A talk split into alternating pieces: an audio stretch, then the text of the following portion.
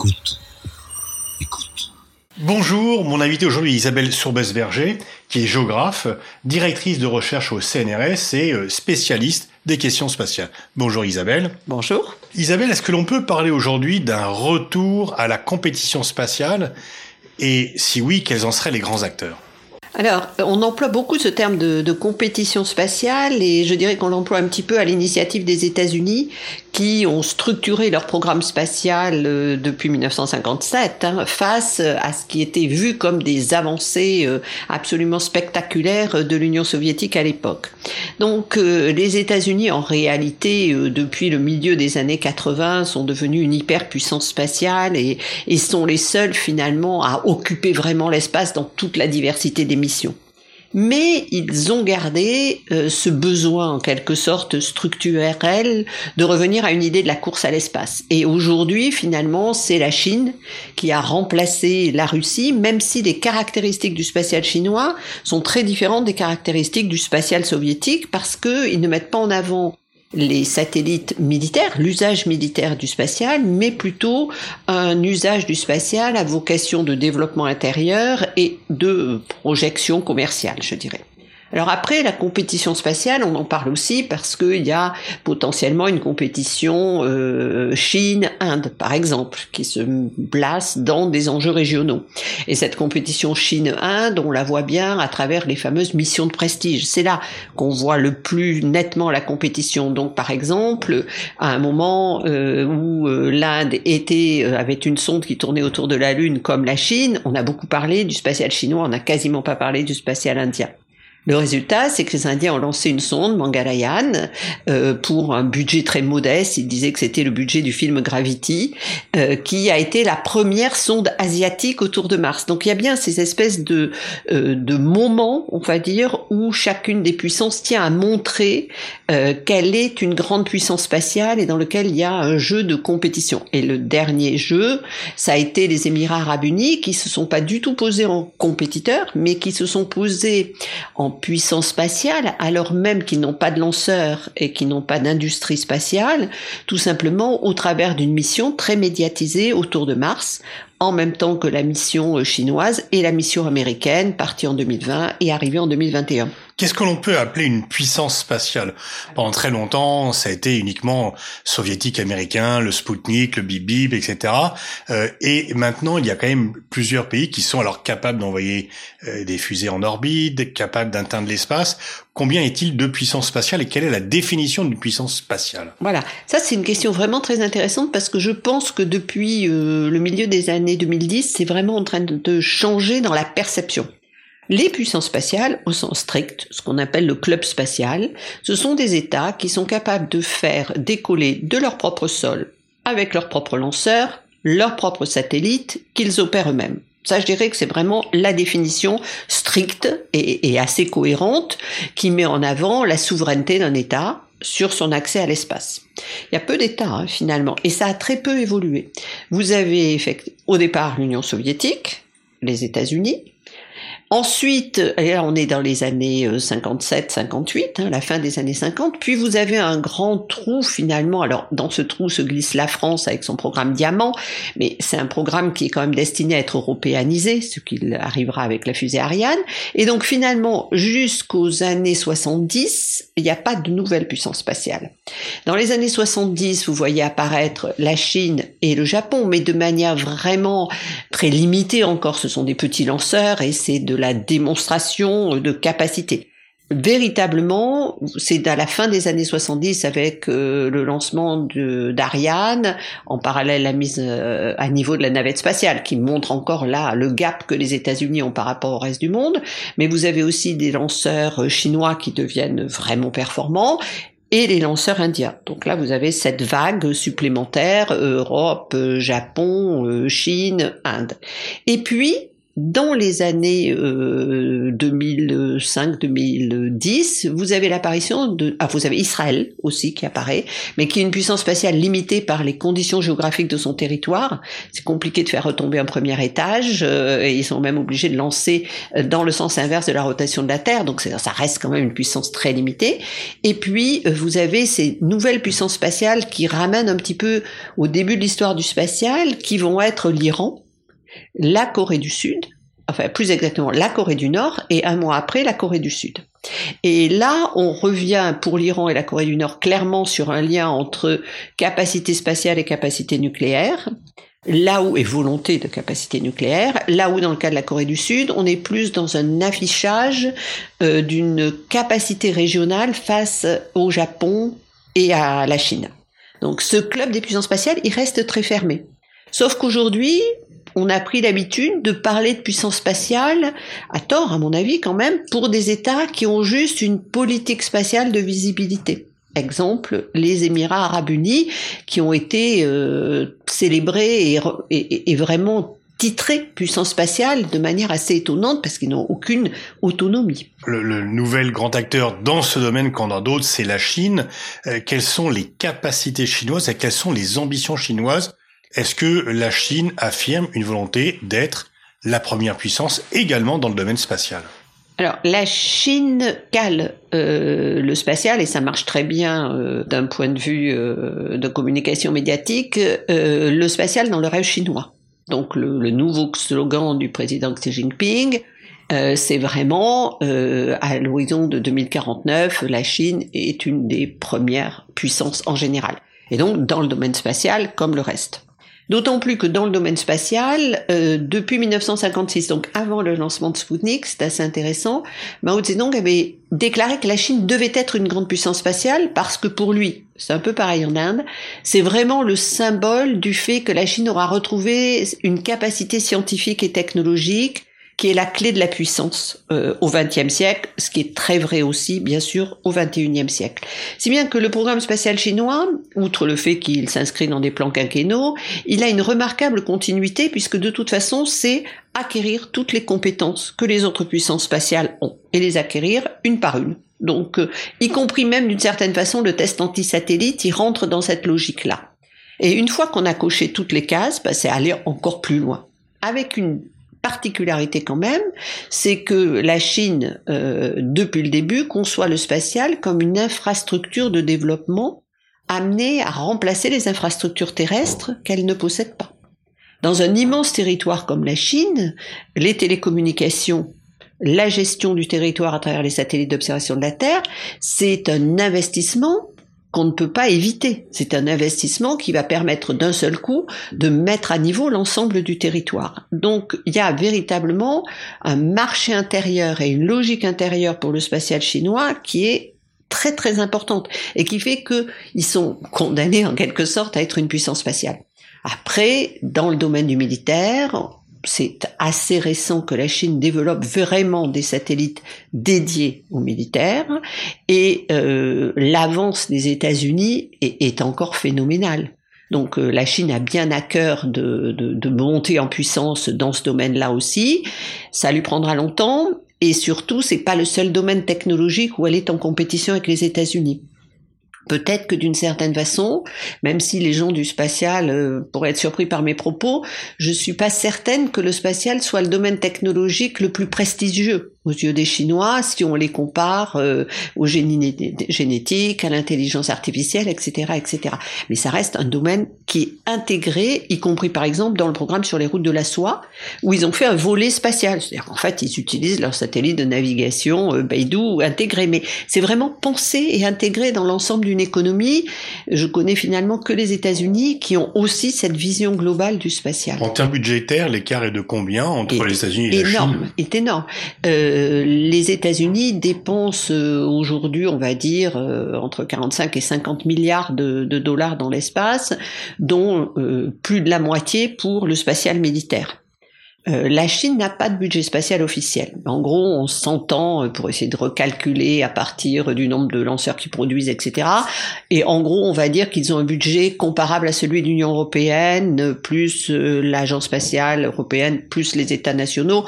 Donc, on est autour de, mettons, 13, maximum 15 milliards Donc, un écart de dollars. De 1 à 4 entre... Oui, surtout que c'est un écart de 1 à 4 qui s'est creusé pendant 60 ans. Parce que si la Chine en est arrivée aujourd'hui à 13 milliards, il y a encore 10 ans, elle en était peut-être à 4 ou 5 milliards. Mmh. Donc il faut bien voir que l'investissement, l'avance en R&D euh, du, du spatial américain, elle est énorme. Maintenant, on peut faire dans l'espace des activités beaucoup moins chères et beaucoup moins et beaucoup moins sophistiquées. C'est ça aussi.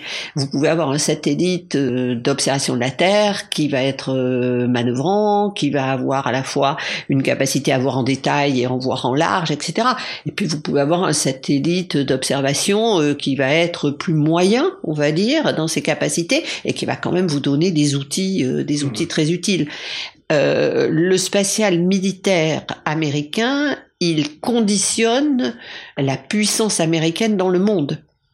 Euh, la Chine n'a pas encore ce positionnement et peut-être même n'aura-t-elle jamais ce positionnement d'une volonté d'intervention militaire euh, globale. Donc, euh, donc elle n'est pas forcément contrainte à monter un budget aussi important que celui des États-Unis, mais l'écart il est énorme. On assiste de plus en plus à une militarisation de l'espace. Euh, il y a un traité de 67 du à la belle époque de ce qu'on appelait l'arms control, la maîtrise d'armement, qui voudrait réserver l'espace à des usages pacifiques.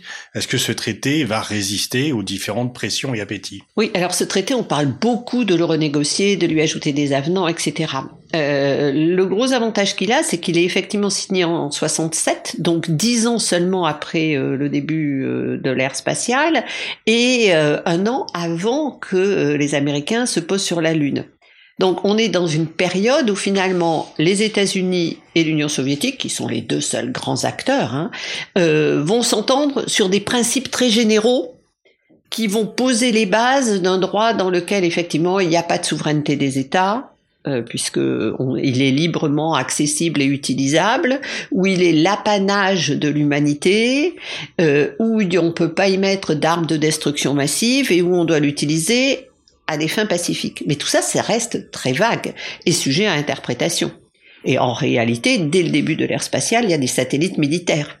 Et quand euh, les Indiens vont euh, arguer, en particulier eux d'ailleurs, euh, aux Nations Unies du fait que des satellites militaires et des usages pacifiques, ça va pas très très bien ensemble, l'interprétation globale, ça sera de dire que tant que le satellite militaire est purement n'est pas offensif, on va dire, il peut être considéré comme pacifique. Et on va rester là-dessus.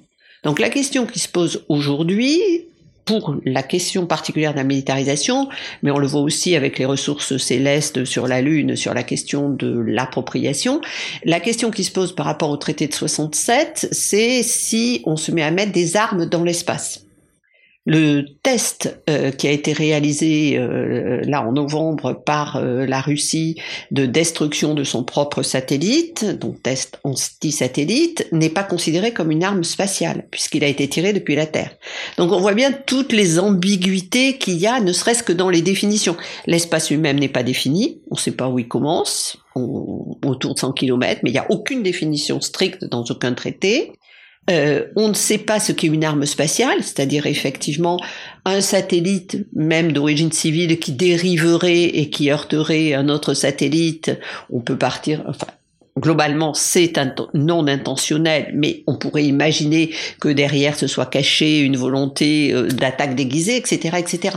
Donc c'est vraiment une grande question de définition la renégociation de traité de 67, ça paraît très difficile parce que euh, les, intérêts sont très contradictoires.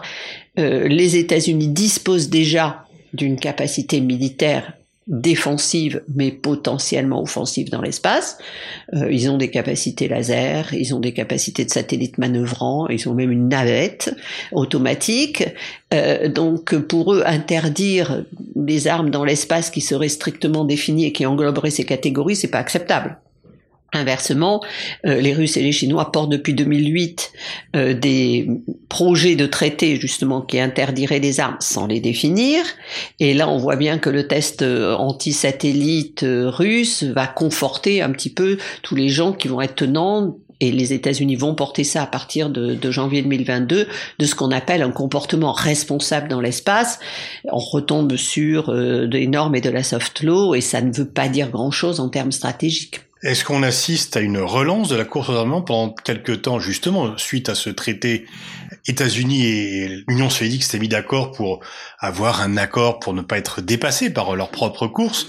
Aujourd'hui, on a l'impression que aucun pays n'est d'accord pour fixer des règles communes et que du coup, la course aux armements euh, reprend de plus belle, y compris dans l'espace. Alors, dans l'espace, c'est vraiment un milieu différent. Donc, faire la guerre dans l'espace, ça ressemble pas du tout à faire la guerre où que ce soit. Alors on dit ça ressemble plutôt euh, à euh, éventuellement euh, des bateaux qu'à des avions, etc. Mais en fait ça ressemble à rien de tout ça. Parce que les satellites sont des objets qui tournent, qui tournent avec plusieurs paramètres. Hein. Il y a à peu près six paramètres orbitaux. Donc déjà, si c'est difficile de penser un déplacement de satellite. Le satellite, s'il n'est pas manœuvrant, et avoir un satellite manœuvrant, c'est très coûteux parce que vous consommez de l'ergol et qu'au bout d'un moment, la durée de vie du satellite se limite. Donc la plupart des satellites non américains et, civils sont peu manœuvrants.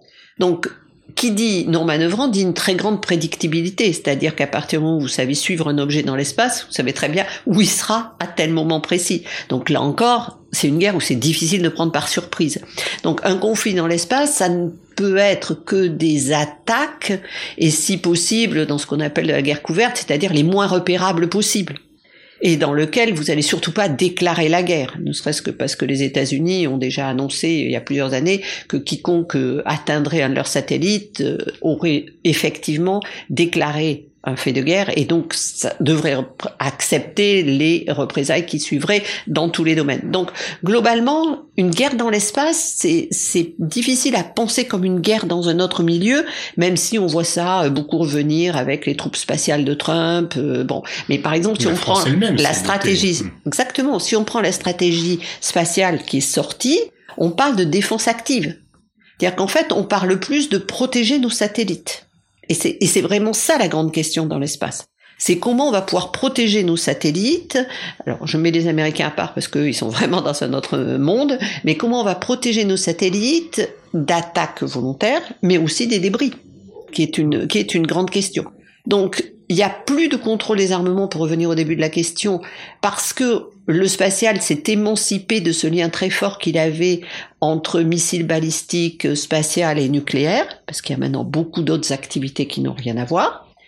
En même temps, euh, il n'y a plus de parité. Et donc, il n'y a plus de raison d'aller mmh. négocier mmh. Mmh. Euh, comme il y a pu y avoir pendant la guerre froide. Alors, où en est la France et l'Europe? Est-ce que l'on est dans la course Est-ce qu'on est déclassé? Est-ce que euh, les efforts payent? Alors, euh, l'Europe, dans sa globalité, et déjà ça, pose un problème, c'est que l'Europe, c'est les États nationaux européens, c'est l'Agence spatiale européenne, agence de recherche et développement, et c'est maintenant l'Union européenne comme acteur qui finance à son tour des programmes et qui représente l'Europe dans des traités internationaux. Donc euh, l'Europe, c'est déjà tout ça. Sur le plan des capacités, elle se situe, je dirais, très bien dans les domaines qu'elle a choisi de maîtriser.